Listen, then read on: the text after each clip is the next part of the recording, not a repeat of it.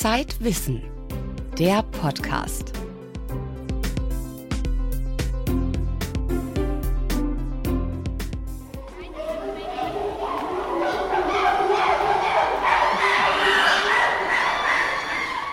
Ganz schön was los am Leipziger Primatenforschungszentrum.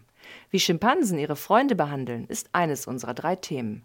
Vorher geht es um CRISPR, eine revolutionäre Behandlungsform der Gentherapie, und um die Berliner Sharing-Ökonomie, die nicht weniger komplex zu sein scheint als der globale Handel. Am Mikrofon begrüßt sie Hella Kemper. Für Aufregung in der Medizin sorgt derzeit eine neue Methode der Gentechnik. Wissenschaftler können damit einzelne Gene im menschlichen Erbgut so präzise verändern wie noch nie zuvor. CRISPR heißt diese Technik. Sie soll monogenetische Krankheiten heilen, aber auch gegen AIDS und manche Arten von Krebs helfen. Noch ist CRISPR im Versuchsstadium. Einer der ersten Patienten könnte der 14-jährige Gabriel sein. Max Rauner hat ihn in London besucht. Ein Backsteinhaus im Norden von London. Gabriel ist gerade von der Schule nach Hause gekommen. Der 14-Jährige lebt hier mit seinen drei Geschwistern und seinen Eltern. Wenn er draußen unterwegs ist, dann fragen ihn andere Kinder oft, warum er im Rollstuhl sitzt. Ich erkläre ihnen, dass ich mit einem Problem geboren wurde, aber immer noch jemand wie alle anderen bin, nur eben im Rollstuhl. Gabriels Problem ist die seltene Krankheit Muskeldystrophie vom Typ Duchenne. Wegen eines Genfehlers bilden die Muskelzellen kein Dystrophin, ein Eiweiß, das die Zellen stabilisiert. Dadurch schwinden die Muskeln. Kinder mit Duchenne verlieren die Fähigkeit zu laufen, wenn sie zwischen neun und zwölf Jahre alt sind. Auch die Herz- und Atemmuskulatur wird immer schwächer. Die Lebenserwartung liegt normalerweise bei Mitte 20 bis 30. Doch Gabriel hofft, dass eine neue medizinische Methode ihm helfen kann. Therapy. Ich würde sagen, es ist wohl so eine Gentherapie, die helfen soll. Es ist irgendwie also lebendig. So genau weiß ich es nicht. Es geht in die Gene rein und repariert sie. Diese Methode heißt in der Fachsprache CRISPR. Es ist ein Werkzeug, das man sich vorstellen kann wie eine winzige molekulare Schere. Diese Schere lässt sich so programmieren, dass sie im menschlichen Erbgut beispielsweise einen Abschnitt der DNA gezielt entfernen kann. CRISPR ist eine Art Genchirurgie. Sie ist billig und sehr präzise. Seit die Technik vor vier Jahren entdeckt wurde, haben Labore in aller Welt damit begonnen, CRISPR zu erforschen. Auch das Labor von Ronald Cohn, Kinderarzt und Genetiker am Sick Kids Hospital in Toronto. Ich denke, dass CRISPR die wahrscheinlich größte wissenschaftliche Entdeckung in den letzten 20, 30 Jahren, wahrscheinlich seit der Identifizierung der DNA ist. Und der Aspekt der Technologie, der vor allem für uns, für mein Labor interessant ist, ist, dass wir halt das erste Mal ein Konzept entwickeln können, über Therapien von genetischen Krankheiten nachzudenken, indem wir primär den Gendefekt therapieren können. Ronald Cohn möchte CRISPR nutzen, um den Genfehler von Kindern mit Muskeldystrophie zu korrigieren. Denn bei Kindern wie Gabriel ist ein bestimmter Genabschnitt in der DNA doppelt vorhanden. Die Idee ist, diesen Abschnitt mit den molekularen Scheren einfach herauszuschneiden. Fügt sich die DNA durch die natürlichen Reparaturmechanismen dann wieder zusammen, sollten die Zellen wieder das lebenswichtige Eiweißdystrophin produzieren. Gabriel ist der Sohn von sehr guten Freunden von mir aus London, mit denen ich auch zusammenarbeite. Die haben vor zehn Jahren, als der Gabriel diagnostiziert worden ist, mit Duchenne-Muskeldystrophie eine Stiftung gegründet. Und ich habe dort als wissenschaftlicher Berater all die Jahre lang gearbeitet. Und als wir dann die Experimente so uns überlegt haben mit CRISPR, habe ich die Eltern gefragt, ob wir das nicht einfach in seinen Zellen probieren können. Und das haben wir dann gemacht. Aber vorerst noch in der Petrischale. Denn Gentherapie ist nicht ohne Risiko. Das weiß auch Gabriels Mutter, Carrie Rosenfeld. Unsere Kinder sind Versuchskaninchen, aber wir sind uns dessen bewusst. Die Risikobereitschaft der Eltern von Kindern mit Duchenne ist ganz anders als die von normalen Eltern. Die Zulassungsbehörden und die Pharmaindustrie sollten das zur Kenntnis nehmen. Bei Gabriel würde ich viel mehr tolerieren als bei meinen anderen drei Kindern. Den würde ich nicht mal eine extra Portion Fiebersaft geben. consider doing to one of my other three children. I won't even give them more than the extra dose of Nurofen. Es ist ein Dilemma. Soll man warten, bis ein sicheres Mittel gegen Duchenne-Muskeldystrophie gefunden ist? Das kann noch dauern und für das eigene Kind kommt diese Medizin womöglich zu spät. Oder testet man eine experimentelle Methode mit noch ungewissen Nebenwirkungen? In fact, I'm praying to get him on a clinical trial where I'm very cognizant and very ich bete zu Gott, dass Gabriel an einer klinischen Studie teilnehmen kann. Und dabei bin ich mir sehr im Klaren darüber, dass eine neue Methode vielleicht einerseits seinen Muskelschwund aufhalten kann, dass sie andererseits aber auch schwere Nebenwirkungen haben kann, an den Nieren, der Leber, vielleicht sogar Krebs verursachen kann. Es ist eine Gratwanderung. Maybe even cancer in some respects. You know, so it's, it's, a, it's a big trade-off. Gabriel bekommt von diesen Diskussionen nur am Rande etwas mit. Seine Eltern wollen ihm ein weitgehend normales Leben ermöglichen. Er fährt jeden Tag zur Schule und möchte später einmal Tierarzt werden. Für andere Kinder mit seiner Krankheit hat er einen Rat. Bleib zuversichtlich. Yeah. So habe ich das jedenfalls gemacht. That's basically what I have. Max Rauner über CRISPR, die neue Methode der Genchirurgie. Lesen Sie in der aktuellen Zeitwissenausgabe, wie es mit Gabriel weitergeht und warum wir von CRISPR bestimmt noch häufiger hören werden.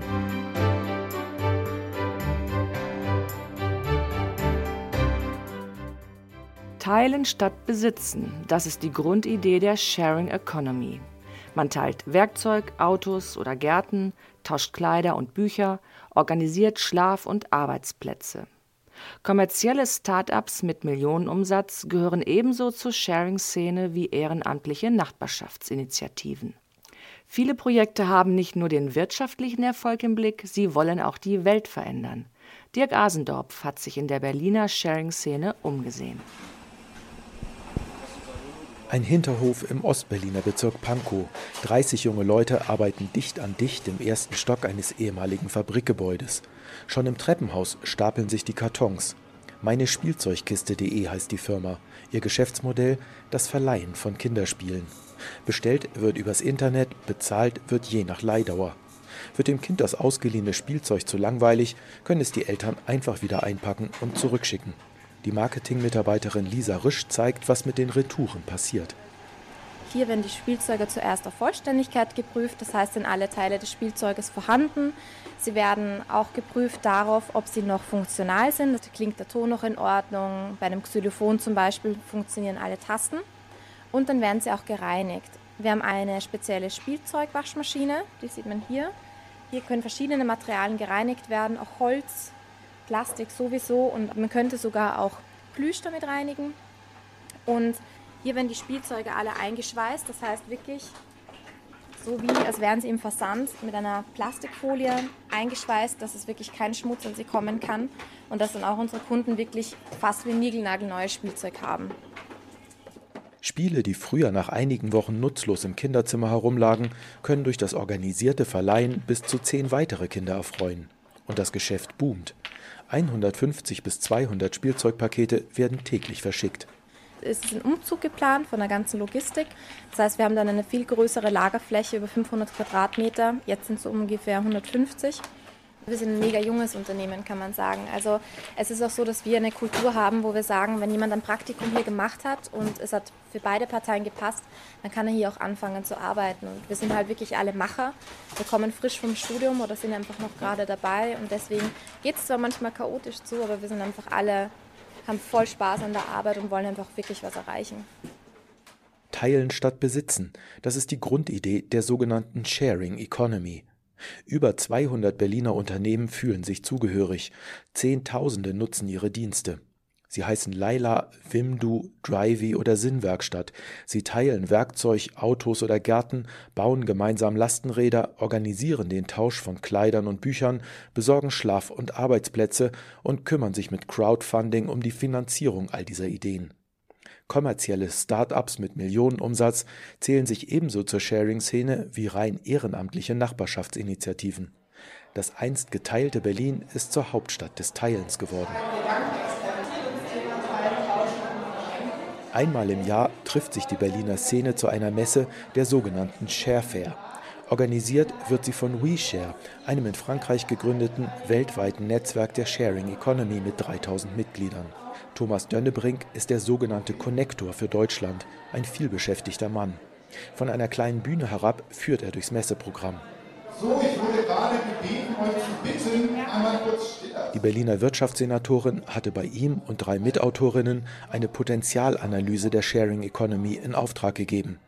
Das Ergebnis lag bereits Ende 2014 vor und verstaubt seitdem in der Schublade einer Senatsbehörde. Wir haben alles abgegeben und jetzt ist es aber irgendwie wird es nicht veröffentlicht. Wir wissen selber nicht genau, warum eigentlich nicht. Weiß nicht, jetzt dürfen da ist halt eine Auftragsstudie, ist auch gar nicht so groß, darüber reden. Äh. Eine Umfrage hatte gezeigt, das Durchschnittsalter der Berliner Sharing-Unternehmen und Projekte beträgt nur zwei Jahre. Fast alle sind auch auf Facebook und anderen sozialen Netzwerken präsent. Die Szene ist jung und sie wächst schnell sowohl beim Umsatz als auch bei der Zahl der fest oder frei Beschäftigten. Viele, vor allem kleinere Projekte haben nicht nur den wirtschaftlichen Erfolg im Blick. Sie wollen mit dem eigenen Beispiel auch die Welt verändern. Darin, so Dönnebrings Verdacht, könnte der Grund dafür liegen, warum das CDU-geführte Wirtschaftsressort bisher so wenig Interesse an den Ergebnissen der Potenzialanalyse zeigt. Wir haben eine Epidemie of Loneliness, dass einfach die Menschen so vereinzelt sind und dass diese Share- und Collaborative Economy eigentlich vor allem der soziale Effekt da ist, äh, die Menschen einfach zusammenzubringen, wieder ins Gespräch zu bringen weil durch das, was wir in der Wirtschaft hatten, alles wird über Geld geregelt, man muss ja gar nicht mehr miteinander reden, man kann das einfach überweisen und so weiter. Geld ist Kommunikation oder halt fehlende Kommunikation. Wenn man halt anfängt zu kommunizieren, kann man auch wieder in Beziehung treten. Und wenn man in Beziehung tritt, kann man Verbindungen, Vertrauen schaffen zwischen Fremden. Dies alles zusammengenommen gibt halt eine völlig neue Mischung, die den alten Gedanken, also deswegen auch eine Renaissance bringt von Marktplätzen, auch von früher wieder, wo halt Sachen einfach nicht nur gekauft und verkauft werden und Schluss und weggeschmissen, sondern man fängt wieder an, mehr zu teilen, zu tauschen, zu verschenken, gegenseitig äh, gemeinsam zu nutzen und so weiter. Nicht jeder teilt diese Begeisterung. Auch Frauke Hill gehört zu den Pionieren der Berliner Sharing-Szene. Die Architektin hat vor 15 Jahren die ersten Urban Gardening und Guerilla Gardening-Projekte mitgegründet. Auf der Share Fair betreut sie den Stand des Berliner Lastenradnetzwerks und fühlt sich etwas fehl am Platz. Also ich finde es super, dass Leute Autos sich teilen, anstatt ein Auto zu haben, was dann 80 Prozent der Zeit ungenutzt irgendwo in der Gegend rumsteht und Platz wegnimmt. Aber da geht es nicht um weniger Autofahren oder irgendwie so bewusst drüber nachdenken, wann brauche ich sinnvollerweise wirklich ein Auto. Also ich finde, man muss da nicht überdogmatisch sein, aber ja, das fehlt mir komplett bei diesen Ansätzen. Auch teilen will gelernt sein, vor allem wenn man nicht nur Geld sparen will, sondern auch ökologisch und politisch etwas bewirken möchte. Dirk Asendorf über die boomende und umkämpfte Sharing Economy in Berlin. Im aktuellen Zeitwissen berichten wir davon, wie sich der globale Handel verändert. Wie sieht die Zukunft des Welthandels aus? Nils Böing entwickelt drei Szenarien einer globalisierten Wirtschaft.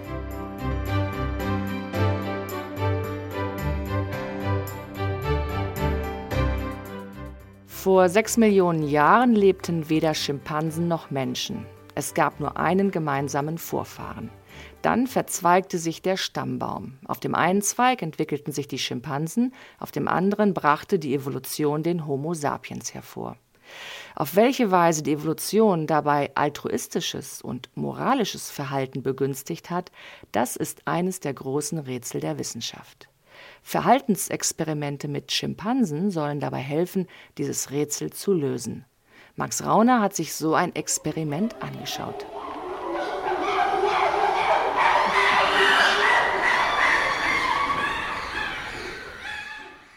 Mittagszeit in Pongoland, dem Affengehege des Zoos in Leipzig. Hier haben die Menschenaffen ihr Revier. Gorillas, Orang-Utans, Bonobos und Schimpansen. Das Gehege ist nicht nur ein beliebtes Ziel der Zoobesucher, auch Primatenforscher kommen ins Pongoland. Jeden Vormittag machen sie Verhaltensexperimente mit den Affen. Jan Engelmann vom Max-Planck-Institut für evolutionäre Anthropologie hat sich auf Schimpansen spezialisiert. Oft werden Schimpansen als sehr süße und nette, fast schon Kuscheltiere dargestellt, aber eigentlich sind es unheimlich starke und teilweise auch sehr brutale Tiere, die einfach ganz andere, zum Beispiel schon alleine Muskeln und ganz anderes Schmerzempfinden haben als wir. Also da muss man auch einfach sehr aufpassen, wenn man mit Schimpansen zusammenarbeitet. Aber andererseits ist es natürlich faszinierend zu beobachten, wie Schimpansen so natürlich in einer sozialen Gruppe miteinander interagieren. Da jedem, mit dem ich diese Momente bis jetzt teilen konnte, der hat danach zu mir gesagt, es ist ja genau wie bei uns und war total hin und weg. Was haben unsere nächsten Verwandten mit uns Menschen gemein und wie unterscheiden wir uns voneinander? Wann hat sich moralisches Verhalten und gegenseitiges Vertrauen im Laufe der Evolution entwickelt? Das erforschen Jan Engelmann und seine Kollegin Esther Hermann. In einer aktuellen Studie haben sie untersucht, ob Schimpansen manchen Mitgliedern ihrer Gruppe mehr vertrauen als anderen. Diese Studie wurde nicht in Leipzig durchgeführt, sondern in einem Waisenhaus für Schimpansen in Kenia. Dort wachsen Affen auf, deren Eltern von Wilderern getötet wurden. Die Zahl der Tiere ist größer als in Leipzig, dadurch sind die Ergebnisse statistisch zuverlässiger. Speziell haben wir uns ja jetzt in dieser Studie angeschaut, ob Schimpansen ihren Freunden mehr vertrauen als ihren Nicht-Freunden.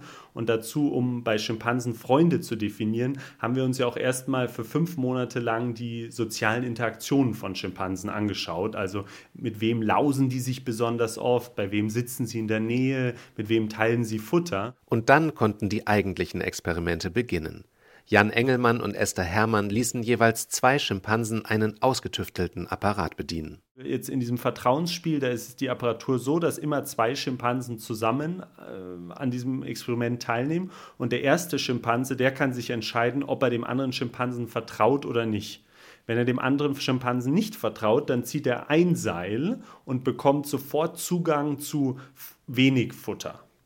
Oder er zieht das andere Seil, das Vertrauensseil, und dann wird, bewegt sich ganz viel Futter zu dem zweiten Schimpansen rüber und der zweite Schimpanse kann sich dann entweder nicht vertrauenswürdig erweisen und nichts zurückschicken, dann würde der erste Schimpanse also gar nichts bekommen, oder er kann sich als vertrauenswürdig erweisen und die Hälfte dieses vielen Futters zu dem ersten Schimpansen zurückschicken.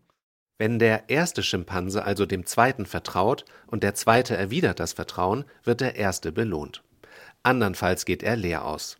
Jedes Schimpansenpaar durfte den Versuch zwölfmal wiederholen. Und das kam dabei heraus. Wenn gegenüber ihnen von ihnen Freund saß, haben Schimpansen ungefähr doppelt so oft dieses Vertrauensseil gezogen im Vergleich dazu, wenn gegenüber ihnen ein Nicht-Freund saß. Und es suggeriert ähm, natürlich dann, dass eine so der Hauptbestandteile oder Hauptkomponenten von menschlichen Freundschaften, also verstärktes Vertrauen in Freunde, dass es da vielleicht schon evolutionäre Wurzeln beim Schimpansen gibt. Schimpansen vertrauen also ihren Freunden. Das klingt vielleicht etwas banal, ist aber in den streng hierarchischen Schimpansengesellschaften keine Selbstverständlichkeit. Gegenseitiges Vertrauen ist in der Evolution des Menschen also schon sehr früh angelegt. So sehr sich Schimpansen und Menschen in diesem Fall ähneln, so unterschiedlich ist ihr Verhalten in einer anderen Situation. Vertrauen gegenüber fremden Artgenossen. Das möchte Jan Engelmann nun als nächstes untersuchen. Nicht nur an Schimpansen, sondern auch mit Menschenkindern.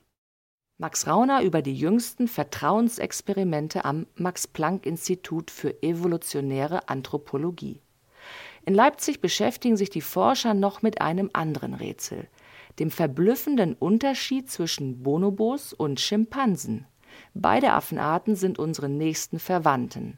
Doch Schimpansen lösen Konflikte mit Gewalt, Bonobos durch Zärtlichkeiten.